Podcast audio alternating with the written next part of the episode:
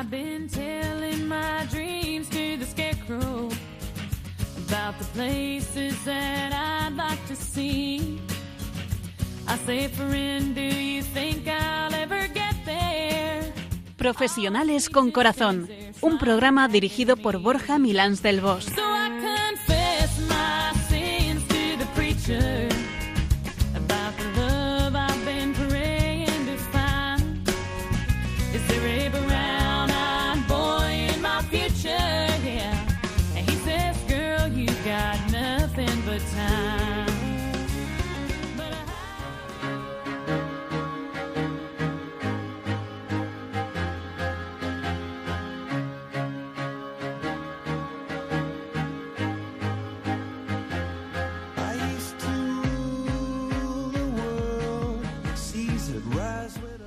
Muy buenas tardes, nos de Dios en este viernes veraniego y a la vez el día más largo del año con luz solar. Festividad de San Juan, si no me equivoco, ¿cierto? Y ya de lleno en eso, en el verano, que es lo que toca, ¿no? Espero que estéis todos muy bien y que hayáis vivido intensamente pues el pasado Corpus Christi, que aunque ha sido la semana pasada, nos tiene todavía que durar mucho en el corazón en este mes del Sagrado Corazón de Jesús. En pocos días muchos de vosotros os iréis de vacaciones pues a disfrutarlas. Y como siempre me acompañan mis incombustibles compañeros Piluca Pérez y Nacho Pausa. ¿Cómo estáis? Pues muy bien, Borja, muy bien. Buenas tardes a todos, queridos amigos. Una vez más nos tenéis de nuevo en este nuevo programa con todos y cada uno de vosotros. Y imaginamos que con los colegios recién acabados y encarando ya el fin de semana que se presenta soleado y caluroso. Toca disfrutar en lo posible de los ratos de piscina y de las vacaciones de los más pequeños, de los peques, que merecen tener también un tiempo de disfrute con los mayores. Y ya solo quedo yo por saludaros. No me importa ser la última, por eso de que los últimos serán los primeros. Y dejamos lo bueno para el postre, ¿eh? También, todo son ventajas. Buenas tardes, espero que estéis estupendamente y que estos calores os dejen respirar. La verdad es que este verano quizá va a tocar hacerlo de otra manera. Sí, tenemos la oportunidad de disfrutar igual de ratos de descanso y de familia y de hacerlo pues a lo mejor conteniendo un poco el gasto. Hay que disfrutar a tope, pero siendo moderados en muchas cosas, entre otras en el gasto.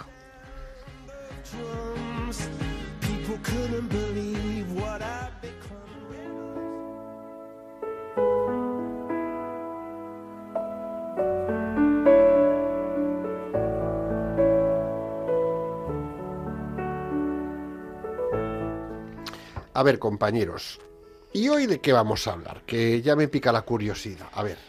Pues sí, hoy aquí en Profesionales con Corazón, este maravilloso programa de Radio María que puedes escuchar por internet en cualquier rincón del mundo, pues vamos a hablar de un tema muy importante y siempre de actualidad. Vamos a hablar de la sobriedad. Y Peluquita, nuestra gran Peluquita que siempre nos acompaña y pone orden en este programa, ¿cómo estamos a las puertas de la reflexión? ¿Qué frases nos traes hoy para pensar? La frase que traigo hoy es del matemático Pitágoras, uno de los más reconocidos clásicos griegos, que no solamente hacía matemáticas, sino que mucho nos ha hecho reflexionar. Y dice así, la fuerza de la mente se basa en la sobriedad. Por eso, mantén tu razón despejada de la pasión. Voy a repetirla. La fuerza de la mente se basa en la sobriedad. Por eso, mantén tu razón despejada de la pasión.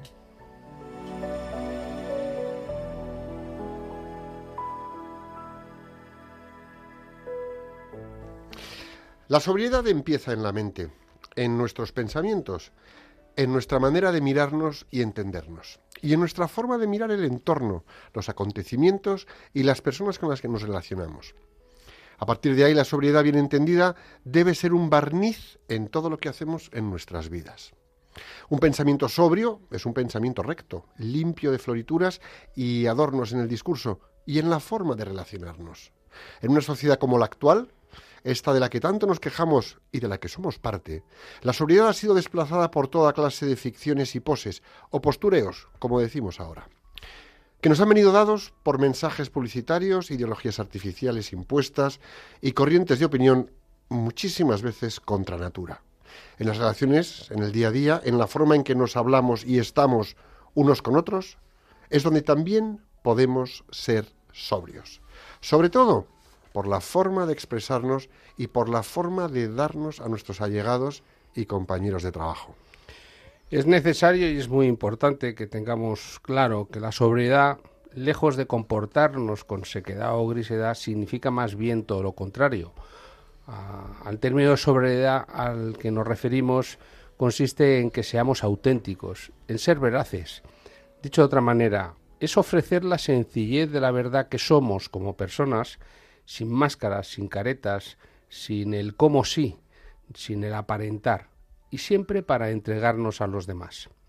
Quien vive así es alguien que de verdad quiere comportarse con rectitud, sujeto a unos valores, unos valores que le estructuran, que le posibilitan, que le dan su razón de ser y que además le permiten ser respetuoso con sus costumbres, el pilar básico de la cultura a la que pertenece.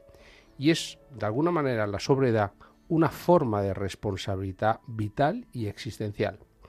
La sobriedad es fruto nacido de la responsabilidad y nos lleva siempre a la moderación en nuestros comportamientos, en nuestras actitudes, en las formas de desempeñarnos y desenvolvernos, en esas formas que nos caracterizan como personas sobrias. En otras palabras, es que cada uno tenemos que saber lo que necesitamos, cuándo lo necesitamos y para qué lo necesitamos, y que nos permita esto, este conocimiento, ser verdaderamente verdaderos y necesarios. La sobriedad tiene un espacio de tres elementos que hemos insinuado. Una razón, una serena inteligencia y estar libre de artificio. Muchas veces la sobriedad, desde una razón recta, es poner equilibrio en una situación dada. Es contribuir al bienestar o favorecer a todos con lo necesario, sin excesos y con las medidas o cantidades necesarias, sin perjudicar a nadie, tanto en lo inmaterial como en lo emocional. Es poner un toque adicional sin incurrir en el gasto innecesario. Es mostrar cercanía sin llegar a la invasión. Y hoy por hoy ni estamos en el justo medio ni somos moderados. Y ojalá pudiéramos mantenernos sobrios ante tanto deseo de poder, tanto culto al ego y fomento del yo más y además antes que tú.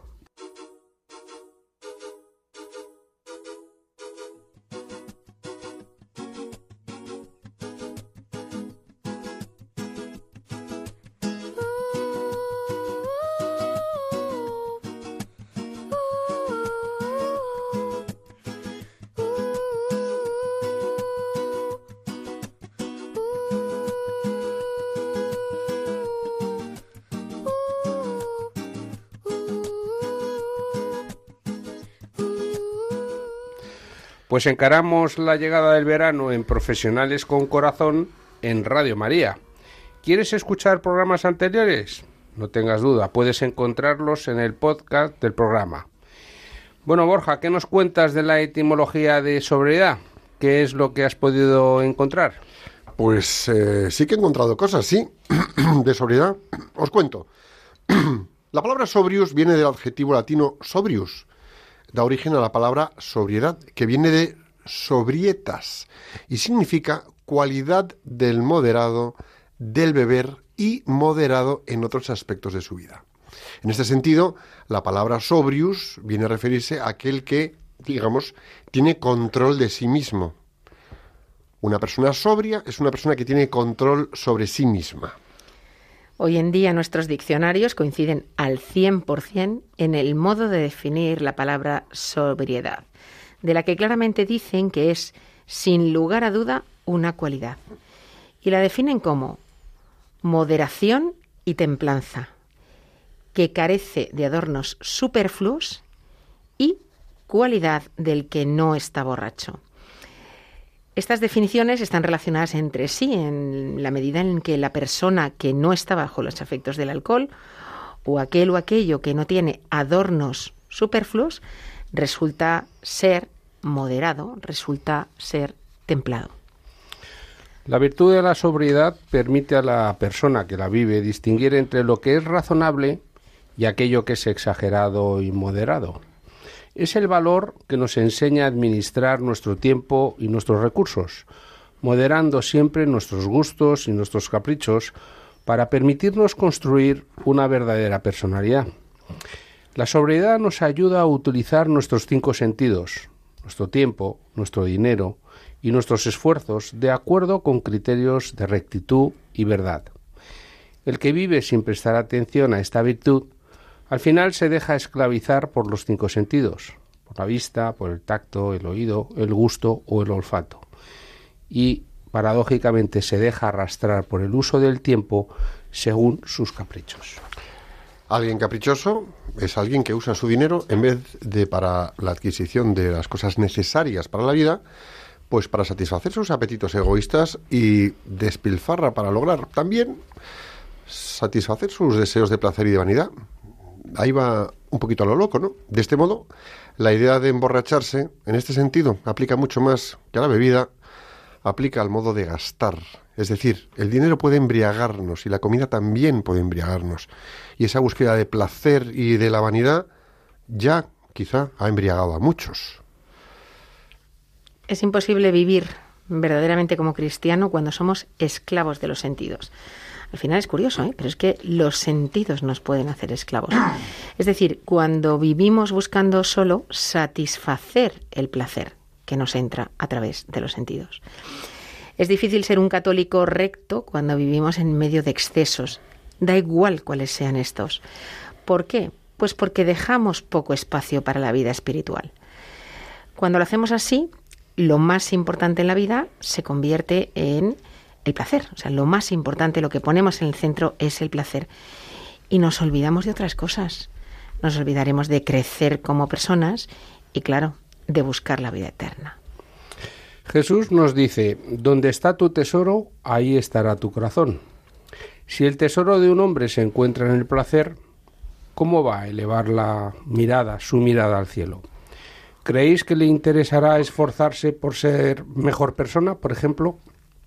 Yo creo, y comparto con vosotros que creo que será bastante difícil, porque su corazón estará centrado en lo más importante para él, la obtención de su placer. Entonces, ¿esto significa que no se puede vivir vino o cerveza o disfrutar de las cosas de la vida? ¿Está mal comer sabroso? Pues no. Más allá de si se puede o no, la clave está en la medida en que se hace, en qué medida se hace y con qué finalidad. En definitiva, en encontrar ese propósito aquello que hacemos. Porque cuando solo buscamos el placer de comer o de beber por sí mismo, poco nos acercamos a Dios y tampoco esto contribuye, nos permite, nos posibilita ser mejores personas. Fíjate, Nacho, nunca lo había pensado, pero con esto que estás diciendo me, me haces pensar que, claro, los excesos, eh, como tú dices, fundamentados en la búsqueda de placer, demuestran que somos insatisfechos, que estamos insatisfechos, que siempre necesitamos más. O sea que cuando buscamos llenarnos fuera de Dios, nunca va a ser suficiente. Entonces, seguramente mientras no tengamos a Dios como centro de nuestra vida, que, no tengamos a Dios, cuando no tengamos a Dios como, como referencia fundamental, eso nos va a llevar al exceso, nos va a llevar a esa búsqueda de satisfacción en otras cosas que nunca va a ser suficiente. Entonces vamos a perder esa sobriedad, vamos a perder esa moderación por definición, vamos. Y es que en ese sentido, Piluca y Nacho, la única forma es que de, que mejoremos como cristianos, pues es teniendo la vista, teniendo la vista puesta en lo que perdura. ¿Y eso qué es? Eso es Dios. La sobriedad, ¿qué pasa? Que la sobriedad nos permite verlo. Es decir, cuando tenemos justo lo que necesitamos, porque es lo que necesitamos y está bien, bien está. Ahora, ¿qué pasa? Que cuando tenemos la carencia de la sobriedad, la carencia de la sobriedad lleva a pensar únicamente en qué? En los sentidos, en los placeres mundanos y por supuesto todo esto es lo más alejado de lo divino. Claro, para vivir con sobriedad es necesario conocer y vivir valores que permitan mirar hacia arriba, hacia lo que perdura, hacia el cielo y en ese sentido tenemos que buscar eso que nos eleva y que nos hace mirar hacia el cielo. ¿Lo fácil es ver los placeres? Sí, la comodidad, la satisfacción de los sentidos, claro que sí, eso está genial. Venga, vamos a inflarnos de lo que queráis. Cervezas frescas, helados, mm, gastar bien, no hay problema, vale, muy bien. Lo que sentimos es lo que llevamos en nuestro cuerpo y no hay que ir lejos para encontrarlos. Para ello, si nos vamos a satisfacer de lo que hay por fuera, basta con existir, ahí no hay que hacer ningún esfuerzo. Con existir es suficiente. Sin embargo, encontrar estos valores, es decir, conocerlos, saber cuáles son esos valores, es insuficiente, pues porque perseguirlos no siempre es fácil, ¿no? Entonces, ¿qué, qué hace falta? Pues es necesario además poseer una voluntad férrea, poseer un autodominio que nos permita buscar libremente esos valores y decir, los voy a vivir. Vivir de acuerdo con los principios que nos permitan crecer como persona y acercarnos a Dios. Por lo tanto, para desarrollar la virtud de la sobriedad requerimos, como en el caso de todas las virtudes, porque ojo, es que en todas es así, es utilizar la inteligencia, es descubrir esa virtud, es valorarla, pero después ejercitar la voluntad para vivirla. En efecto, como lo vamos viendo en todos los programas, ayer escuché un programa muy bonito sobre el amor. Hoy en día está muy de moda decir, es que no me emociona, es que no me apetece, etcétera. Y un sacerdote, que es el que estaba dando la charla, decía, no, es que el amor es una decisión. La sobriedad también es una decisión, es decidir por una forma de estar en la vida, por una forma de articular tu comportamiento según una serie de valores, no por una necesidad emocional o una satisfacción de un placer que te viene aquí y ahora. Es una decisión, es una voluntad. Es, es muy interesante eso, porque uno puede pensar en que hay gente que vive con sobriedad, entre comillas, porque no tiene más remedio.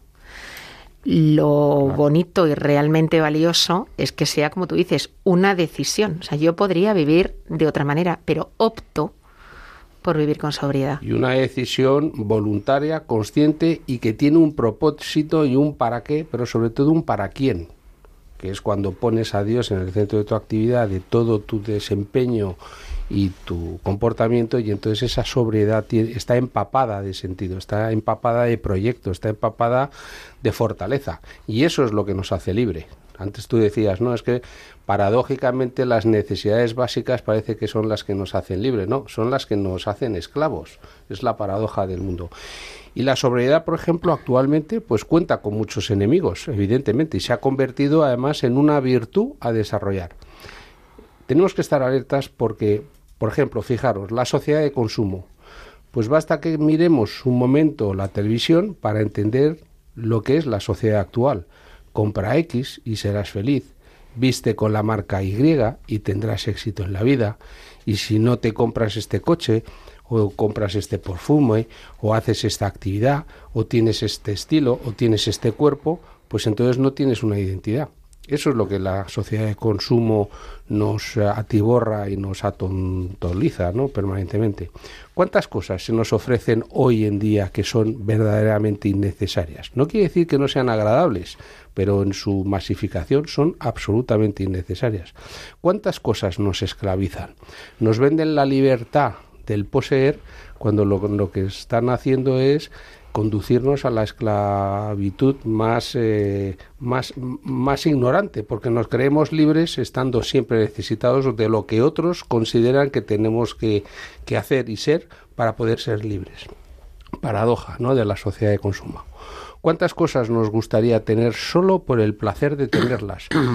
Y bueno, yo diría que por el placer de tenerlas y por el placer de decir que las tenemos, porque no hay nada más curioso en la sociedad de consumo hoy en día la necesidad de que el otro vea lo que tenemos, porque si el otro no nos mira, si el otro no nos ve, pues es como que nuestra posesión y nuestra identidad no tienen valor. Es decir, necesitamos ser mirados por aquellos a los que deseamos porque entendemos que solamente así podemos desearnos. No, no, el proceso no es así, el proceso es yo deseo ser una determinada persona en base a una relación de amor, que es la que me sustenta, la que me fundamenta, y a partir de ahí despliego pues las cualidades que me han sido dadas como don a modo de agradecimiento y de entrega. Claro, es un enfoque absolutamente diferente. La persona sobria, en definitiva, sabe distinguir entre lo que es necesario y aquello que es superfluo. Y es que con esto que decías, Nacho, abundamos en ello. Es decir, la publicidad nos transmite una idea falsa de felicidad. Literalmente falsa, ¿no? Damos por cierto que la felicidad está en tener. Y más aún en tener aquello que cultiva lo que decías tú, ¿no? Esa vanidad de la que luego al final mm, nos proporciona satisfacciones. Y a lo mejor no tanto, ¿no? Tener lo más novedoso, o ¿por qué no lo más caro? O, oye, esto lo mezclamos con qué? Pues porque se convierte en la base de nuestra seguridad personal y caemos en el despilfarro con tal de alimentar nuestra vanidad, que es un destilado de la soberbia, ¿eh? Entonces, no, no, si yo tengo esto y me comporto de esta manera y me gasto tal cosa y, y me permito este lujo, voy a pertenecer más a este grupo social, vecinos, amigos o lo que sea. Y le hemos liado. Y le hemos liado. hoy por hoy, más que nunca, la sobriedad nos ayuda a saber comprar lo verdaderamente necesario, lo indispensable y lo que es realmente de utilidad. ¿Qué pasa? Que pues muchas veces por el contrario aprendemos a obtener un máximo uso y provecho de todo lo que tenemos, sin dejar las cosas prácticamente nuevas y sin utilizar. Es decir, ¿cuántas veces nos hemos sorprendido a nosotros mismos con que, no sé, me da igual, se nos ha estropeado algo, se nos ha roto y dice, bueno, total, ¿qué más da? Como son 15 euros, me compro otro. Pero es que 15 euros más 15 más 15 más, total, me da igual, me compro otro. Cuando de repente entramos en unos niveles de gasto o el, la indiferencia de voy a dar un paso más y me compro otra cosa más, empezamos a despilfarrar. Y no hace, no hace falta eso. Oye, pues los zapatos están bien. Pues llévalos a arreglar, les pones una nueva y tiras tres años más con ellos. No hace falta estrenar zapatos todos los días. Más ejemplos, ¿no? Estamos ya cercanos a las rebajas. ¿Cómo nos comportamos cuando llegan las rebajas? Como nos distraigamos, caemos. Es mucho más fácil ir de compras y picar que emplear ese tiempo en pasar un rato con tu madre o con tu abuelo. ¿Te imaginas, perdóname que te interrumpa, Piluca, ¿te imaginas las dos horas y media que tiras por la ventana en modo de rebajas a ver qué pillo y te dedicas a estar con tu madre o con tu abuelo? Simplemente. Y a, y a lo mejor incluso no vas a verla porque vas a dedicar ese tiempo a comprarle un regalo y luego se lo vas a dar rápidamente porque no tienes prisa para, para estar con ella un rato y celebrar el cumpleaños, etcétera. Lo has clavado, ¿eh? ¿Y de verdad creemos que el cariño verdadero se demuestra gastando? ¿Se demuestra con regalos? Está fenomenal, ¿eh? Sí, sí. Pero claro, mm, si resulta que otras cosas más importantes no las das la prioridad, Ponle precio a tu tiempo de amor con tu madre o con tu abuelo. Ponle precio a eso. ¿Y de verdad creemos que vamos a ser más felices con 10 cosas que con dos? ¿Se, nos- se os ha ocurrido pe- pedir a las personas que quieren regalarnos algo que en vez de traernos ese regalo, dejen un sobre con dinero para donarlo a alguien que sabemos que está pasando por un momento, a alguien, bueno, pues eh, a una ONG, a la iglesia, ¿Alguien necesitado? ¿Se nos ha ocurrido esto muchas veces o es a ver qué me regala? Hombre, para eso dámelo a mí, ¿no? Típica reacción. ¿Verdad? La búsqueda del placer, y añado, desenfrenada, otro gran enemigo de la sobriedad. Basta mirar alrededor y contemplamos con facilidad que el mundo busca placer por placer de forma desenfrenada, alocada, con urgencia. Si no llegamos los últimos, y eso de ser los últimos no parece que sea muy narcisista. Qué difícil es hablar de sobriedad en una época caracterizada por la búsqueda del placer en la que la prioridad es satisfacer nuestro deseo, sobre todo el de satisfacer ese deseo aquí y ahora. Por eso tenemos tantas dificultades para posponer la respuesta. Y lo vemos en todos los ámbitos, en la educación, en la política, en las relaciones personales, con los chavales, la adolescencia, en los estudios, en los trabajos. Aquí estamos a las puertas del verano y la idea es comer, beber, comer, beber, comer, beber. ¿Es este el sentido que queremos dar a nuestra vida? Que fíjate, cuando dices esto, eh, me viene a la cabeza con esto de la búsqueda del placer una palabra que creo que tenemos que desterrar de, nuestra, de nuestras vidas y que yo a mis hijos se lo digo muchas veces y es el me apetece o no me apetece. O sea, uno no se puede guiar por sus apetitos que son descontrolados, que es como tú dices, esa búsqueda del placer que nunca te va a satisfacer. Eh, eso no puede ser nunca un motor. Sí, pero fíjate que esa palabra está ahora desde la perspectiva de la cultura de lo emocional, de la es que yo soy verdadero porque digo lo que me apetece, eh, es, la, es el sutil mecanismo para perder todos los eh, criterios de urbanidad. Antes, hace años, bueno, yo ya soy un poquito carroza, pero se hablaba de la urbanidad, es decir, el saber estar en la vida social. Ahora, como me apetece pues cualquier cosa pues voy y la hago porque no tengo frenos, no tengo no tengo límites, no tengo elementos de contención afectiva y la gente lo que es es diarreica, eh, habla como le da la gana, es incontinente emocional y afectivamente en los trabajos, no, es que yo soy muy verdadero porque te digo lo que me apetece. Que además, a claro, esto- estás en la selva en vez de en una sociedad. Y a esto voy a añadir un me apetece que nos comportemos con educación. Es decir, muchas veces sabemos comportarnos con educación y cuando nos ofrecen algo, podemos decir, y voy a, voy a dar la, la cara totalmente puesta, bueno, mira, me apetece un café y es con hielo y eso es suficiente. Que una cosa es un agradecer, una cortesía, y otra cosa es el funcionar con esa apetencia de voy a lo mío, que es lo de me apetece tal cosa, me pego ese plan para el cuerpo que me lo quedo para mí. Tampoco nos confundamos. ¿De acuerdo? Y por eso yo antes decía que me pareció súper interesante la charla de este sacerdote que me pasaron por WhatsApp, donde decía, no, el amor no es una apetencia, el amor no es una emoción, el amor es una decisión, es una decisión, porque en el amor, en la relación que tienes, tienes habitualmente momentos hacia arriba, hacia abajo, y evidentemente la decisión es lo que va a articular ese proceso. Hay otro elemento importante que es el egoísmo. El egoísmo es la raíz de todos los desenfrenos, de todos los gastos innecesarios, de la búsqueda del placer. Cuando mi tesoro está en mí mismo, en mi placer, en mis caprichos, en mi ombligo, en mi corazón, pues ahí estará y mi voluntad trabajará todo con todos sus esfuerzos para satisfacer esas ansias del placer. Eso que decías tú, esa, esas ansias de placer que en definitiva lo que ponen de manifiesto es ese vacío que tiene que ser completado y satisfecho. Cuando yo soy el centro del mundo o soy mi único mundo, más bien eh, en una relación muy narcisista, muy autocentrada, muy solipsista, pues la preocupación de mi vida será solamente darme gusto. ¿A quién? A mí. Es decir, soy yo conmigo, tú lo dices muy bien, yo, Yo soy, mismo... yo, yo soy, eh, yo, yo mime conmigo y mi ombligo. Mi ombligo. Que es que es tremendo, ¿no? Pues Y sí, sí, sí. Y además, fíjate, en el uso del tiempo también tenemos que ser sobrios, que es fundamental, ¿no? Utilizándolo pues de una manera equilibrada. ¿Para qué? Pues utilizar el tiempo de una manera equilibrada para la diversión y también para la obligación y para ser activos y hacer cosas y para administrar bien, oye, pues eh, administrando bien el tiempo, pues podemos trabajar sin presiones o tener momentos de esparcimiento y disfrutarlos a tope, dándole espacio a aficiones o ser sobrios en nuestra forma de hablar y de comportarnos y de vestir. ¿Cuántas veces, eh, bueno, o hemos visto y existen personas y nos hemos encontrado con ellas, o lo hemos sido nosotros en ocasiones, que, bueno, pues dicen cuánto se les viene a la mente, lo que tú decías, que hay, incontinencia verbal.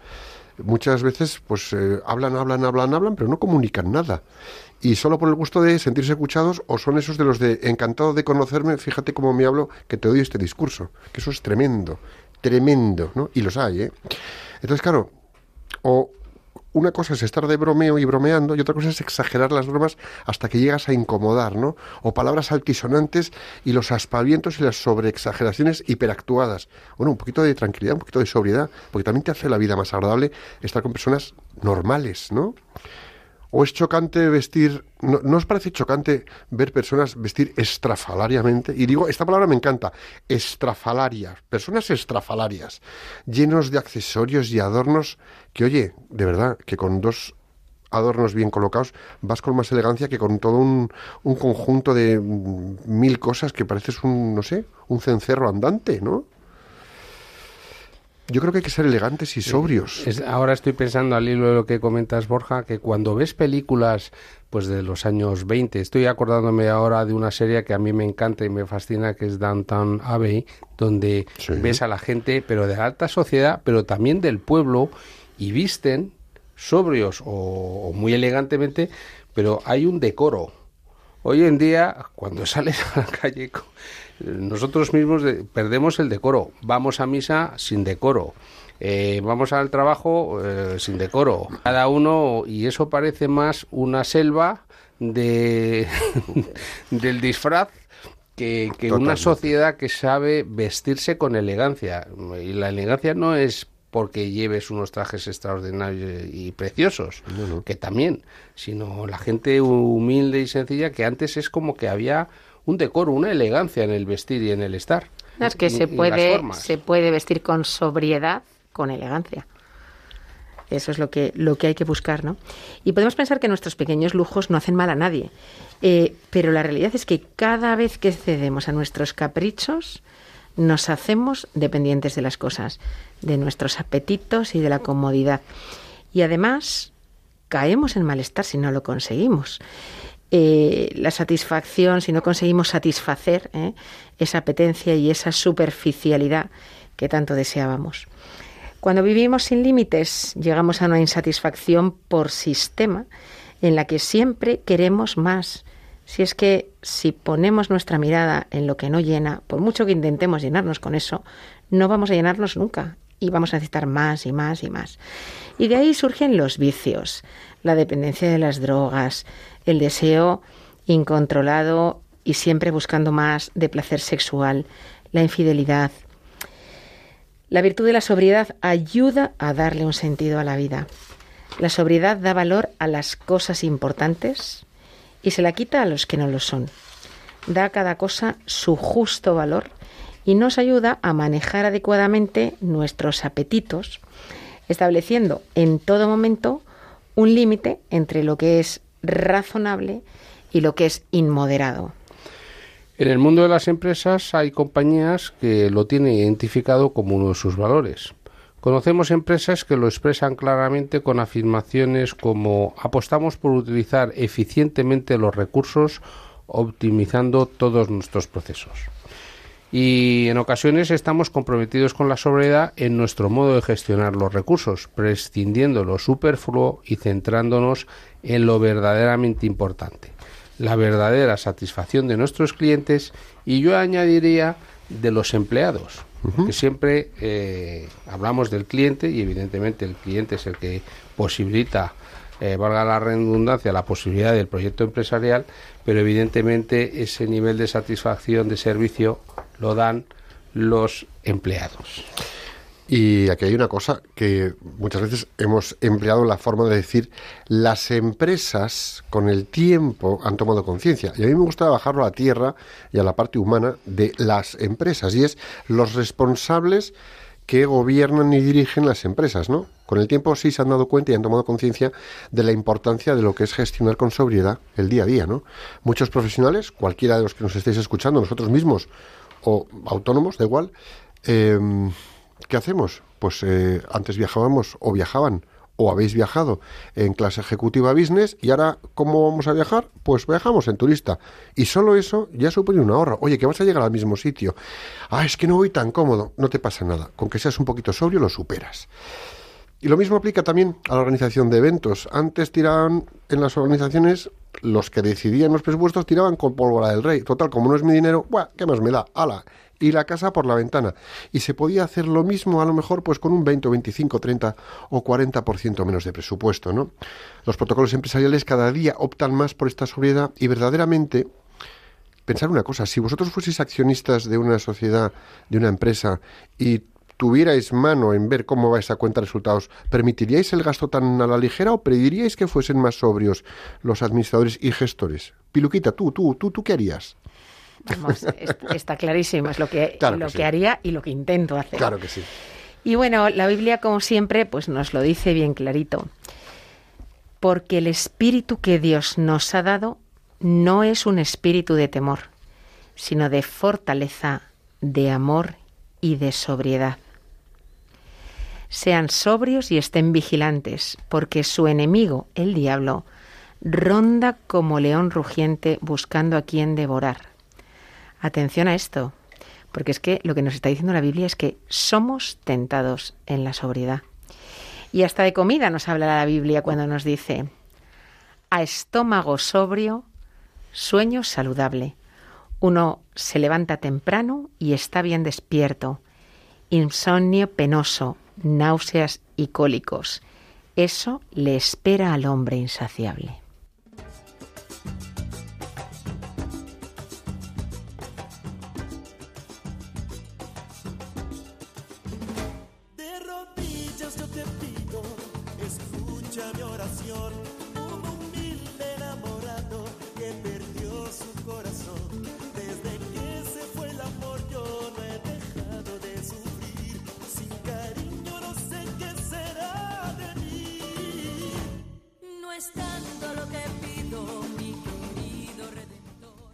Escuchas Profesionales con Corazón, un programa de Radio María que emitimos en viernes alternos.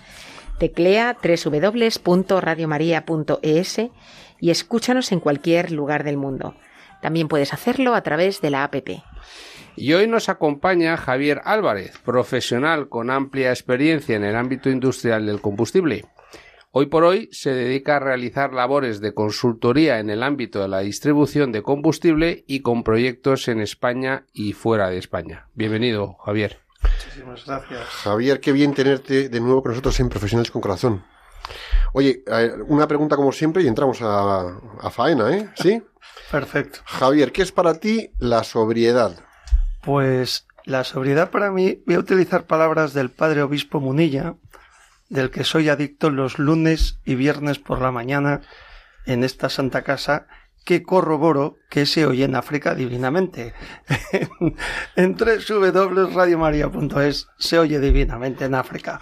El padre obispo Munilla explicaba una vez, hablando de la sostenibilidad, palabra que podría ser hoy la austeridad nuestra de la que estamos hablando, decía claramente que lo que hoy los políticos hablan de sostenibilidad y que es una palabra muy de moda, su madre decía que era austera, porque llevaba a no tirar los recursos de la familia, a no tirar el tiempo, a con la austeridad educar a sus hijos. Para mí eso es austeridad. El ahorrar no solamente el dinero, como bien estáis hablando, sino el tiempo, mis necesidades, lo que quiero en la vida. Y realmente creo que es una forma fantástica de poder vivir en regla con las mm, creencias católicas. Fíjate que me gusta mucho, porque sobriedad y austeridad son sinónimas 100%. Y muchas veces la sobriedad puede tener la connotación de, mira además que tieso voy por la vida, y a lo mejor la austeridad te lo hace ver de una manera más, mm, ok, menos gasto, señores. Contención. Contención. A lo mejor la austeridad eh, puede ir más enfocada a un aspecto material, bueno, y la sobriedad a un aspecto comportamental, a lo mejor. Vamos a dejarlo ahí. Pero importante, mm, es que tenemos mucho que hacer todavía para ganar, en ese sentido, terreno a una y a la otra, ¿no? ¿Sobriedad o austeridad? Vamos a ir escogiendo poco a poco. Para mí austeridad, sin lugar a dudas. Sí, Austeridad. Además, por mi experiencia africana, como en otras veces me has dejado aquí contaros, eh, allí aprendes austeridad.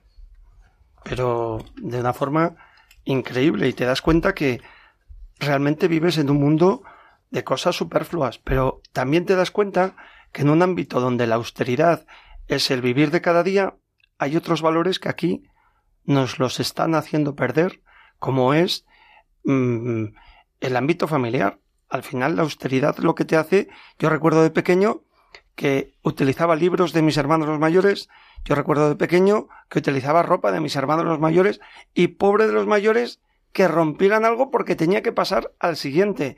Mi familia éramos ocho hermanos y, y te puedo asegurar que recuerdo un jersey de una marca X fantástico que era como estaba anhelando crecer y que mi hermano creciese para que pasara a mí y era una maravilla. O sea, realmente eso hoy es que ni existe. Pero fíjate qué interesante lo que dices, Javier, porque en el fondo eh, la austeridad llevaba en aquellos tiempos a la cultura del cuidado y a la cultura de lo importante que es tener un jersey o un pantalón o un libro de texto el mayor tenía que cuidarlo porque incorporaba en su vida la presencia de un hermano pequeño que iba a beneficiarse de su cuidado. Y el hermano pequeño se empapaba también de la cultura de lo importante que era cuidar eso que otro le iba a dar. Por consiguiente, había un vínculo intergeneracional con propósito y sentido. Es decir, que la austeridad, paradójicamente, no es no tener, es al contrario, es estimular la, la, importancia de que lo que hoy es mío, mañana puede ser para otros de utilidad. Así y entonces es. generas una sensación de vínculo y de comunidad. La Es- austeridad no es quedarse pobre, al contrario, es ampliar los horizontes de tu identidad. Es decir, fíjate, vamos a juntar cosas. Una familia que es sobria educa en austeridad a sus hijos. Muy bien. Ahí queda eso. Una familia que es sobria educa en austeridad a sus hijos. También puede darse a la inversa, pienso yo. O sea, cuando tú educas o cultivas la austeridad, yo creo que eso te desarrolla la sobriedad. O sea, yo creo que se retroalimentan la una a la otra. Eh, yo creo que sería muy interesante que nos cuentes anécdotas de tu vida en África, que por cuando cuenta Ejemplos de- Javier cosas... ejemplos de austeridad y sobriedad, ¿no? Es interesante Pues- cuando cuenta pues, los relatos Es que entonces vivido. voy a consumirme el, per- el tiempo del programa. Te aviso. No te preocupes. tú- tú- venga, te vamos a dar carrete que ya, ya, ya tiraremos. Ya, ya, ya te. Pues mirar, eh, te puedo asegurar que cuando una de las cosas que más aprendí en mis tiempos en África, yo siempre he estado colaborando, siempre de la mano de la Iglesia Católica, en actividades de cuidado de enfermos con la hospitalidad de Nuestra Señora de Lourdes de Madrid, con diferentes parroquias, pero realmente yo pensaba que era pues como una persona comedida, que era una persona, bueno, pues sin grandes extravagancias, y cuando aterricé a vivir en África, África Negra, eh, pude comprobar la importancia de una silla de bar. Y diréis, ¿y qué importancia tuvo? Os lo cuento. Eugene era una persona que hoy está en el cielo, era profesora, eh, por malos tratos terminó eh, postrada en una cama, eh, ciega, pero siempre, siempre, siempre, siempre, siempre dando gracias a Dios. Era realmente algo maravilloso. Aquella señora la levantábamos de la cama y tenían una, una silla de ruedas, pues que era una cochambra, ¿no? Era una cochambra. Y el asiento eran unas cuerdas, unas cuerdas. Y para sostenerle la espalda, que era una persona que no se sostenía por sí sola, pues también tenían como unas, unas cinchas, ¿no? De transporte de camión. Y un día, bueno, pues una noche mm, fui a tomar una cerveza con unos compañeros de trabajo y vi una silla de bar, las sillas blancas estas de plástico que hay, y dije, esta es, esta es la silla. Te, ve- te veo venir. Entonces, aquella silla, bueno, pues eh, se la pedí al, al dueño del restaurante y bueno, al final la compré, ¿no? Porque no me la regalaba. Eh, aquella silla, que era una silla de bar, por Dios, con cuatro hierros que tenía mi pobre Eugene, que en paz descanse, como silla mecánica. Bueno, pues con aquella silla de plástico, que estaba también estropeada, rehicimos una silla de ruedas que hoy todavía existe en las hermanas de Santa Teresa de Calcuta en Ashaiman, cerca del puerto de Tema, en Ghana. Y aquello fue maravilloso. Pero como eso te podría contar, eh, el, el milagro del pan y de los peces que hacen estas monjas con cuatro tilapias de una pequeña piscifactoría que montamos allí. Bueno, no es una piscifactoría, es un charco de agua, pero es austeridad.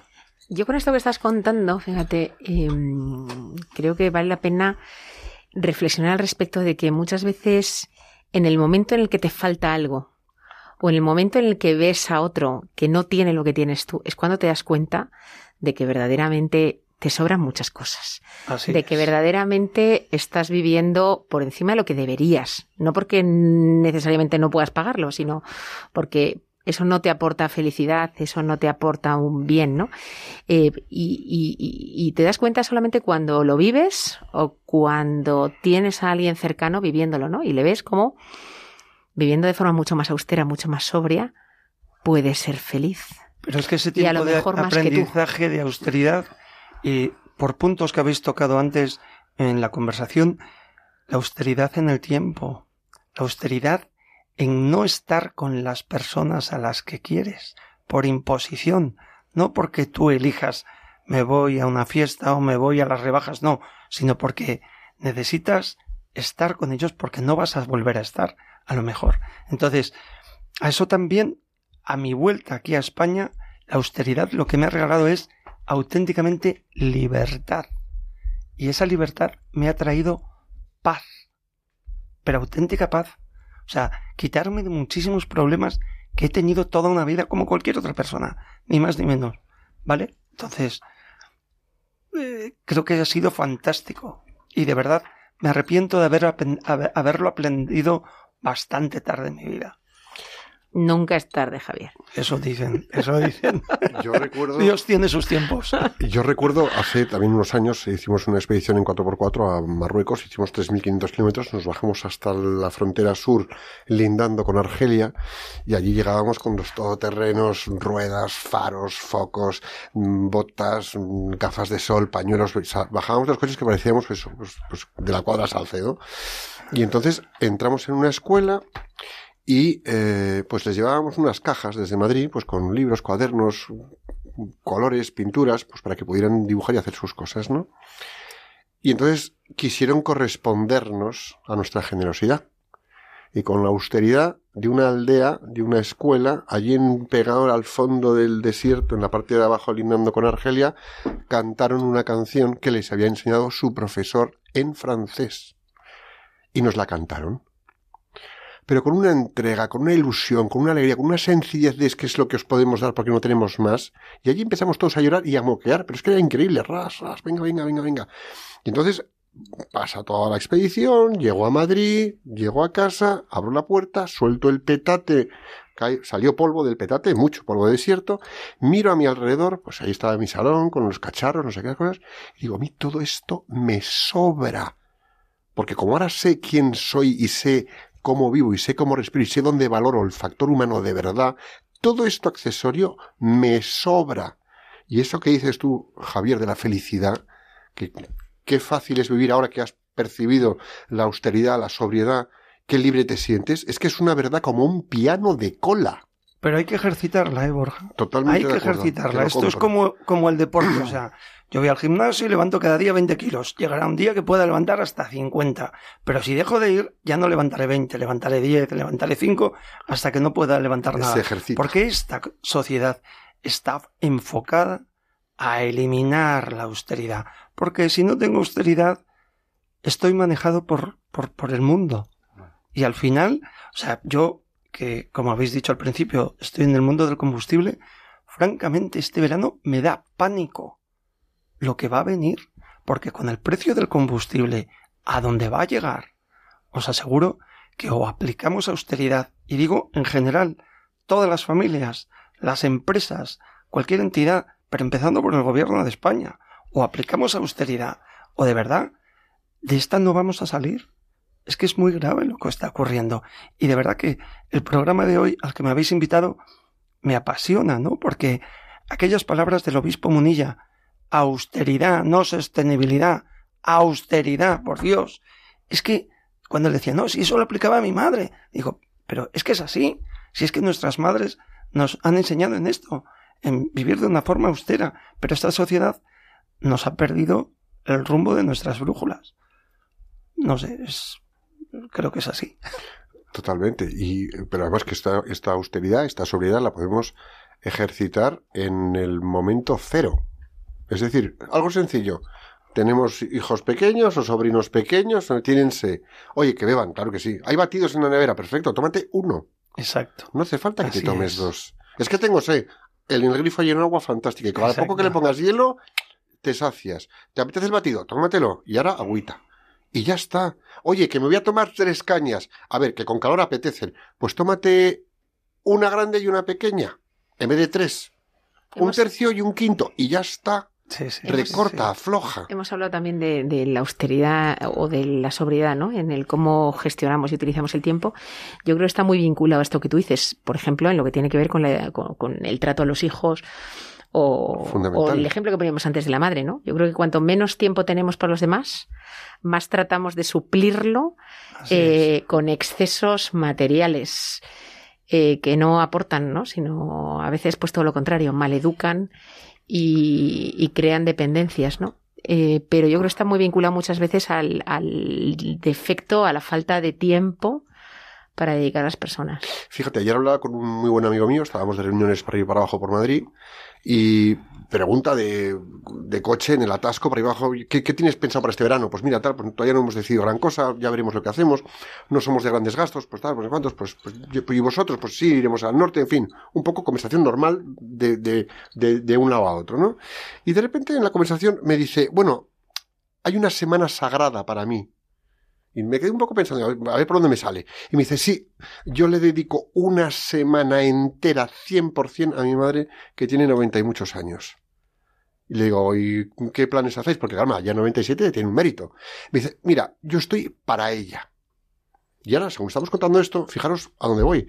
La sobriedad de dedicarle tu tiempo por entero a tu madre, con todo tu ritmo de vida, una semana a ella, pues me dice, oye, que nos tomamos un café. Y la acompaño al café, feliz a charlar con ella. Y me apetece tal, y la llevo tal. Entonces estoy en una sobriedad de mi vida para que ella tenga la suya conmigo.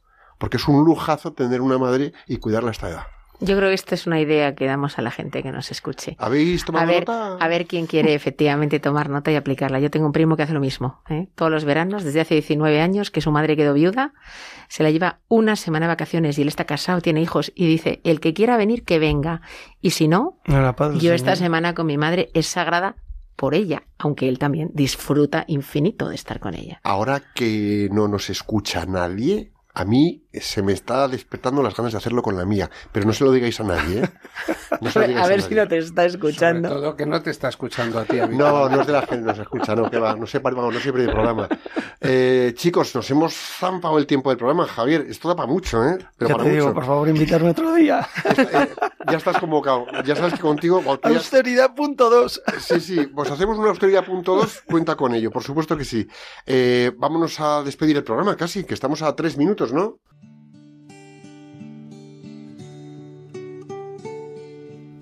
La oración del programa de hoy.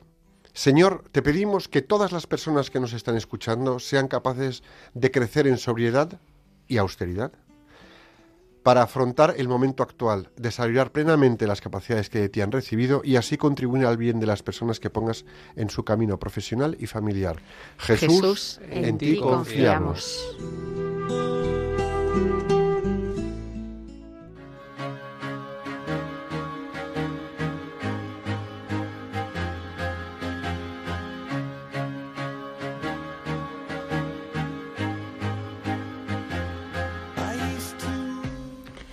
Pues amigos todos, hasta aquí hemos llegado con la sobriedad. Gracias por vuestro tiempo y sobre todo gracias a Javier por venir a pasar este rato de tarde con nosotros. Ya sabes que entre viaje y viaje a África te esperamos cuando quieras. Muchísimas gracias, Pilar. Muy buen fin de semana a todos. Disfrutad de la sombra, de las piscinas, de los buenos momentos de descanso en familia, con los amigos, con vuestros vecinos, con el mundo.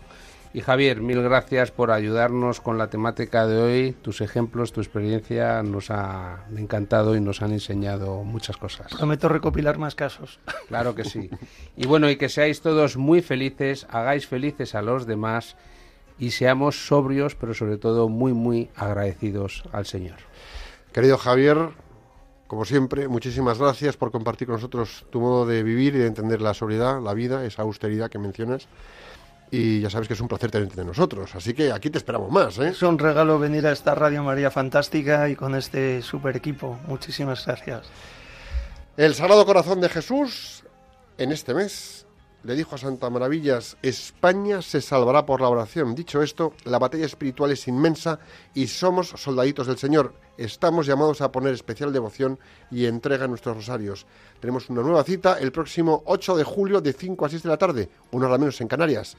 Hasta entonces, rezad a la Inmaculada Concepción y a Santiago Apóstol para que nuestra tierra de María sea siempre patria de todos los españoles. Que Dios os bendiga y la Virgen os proteja.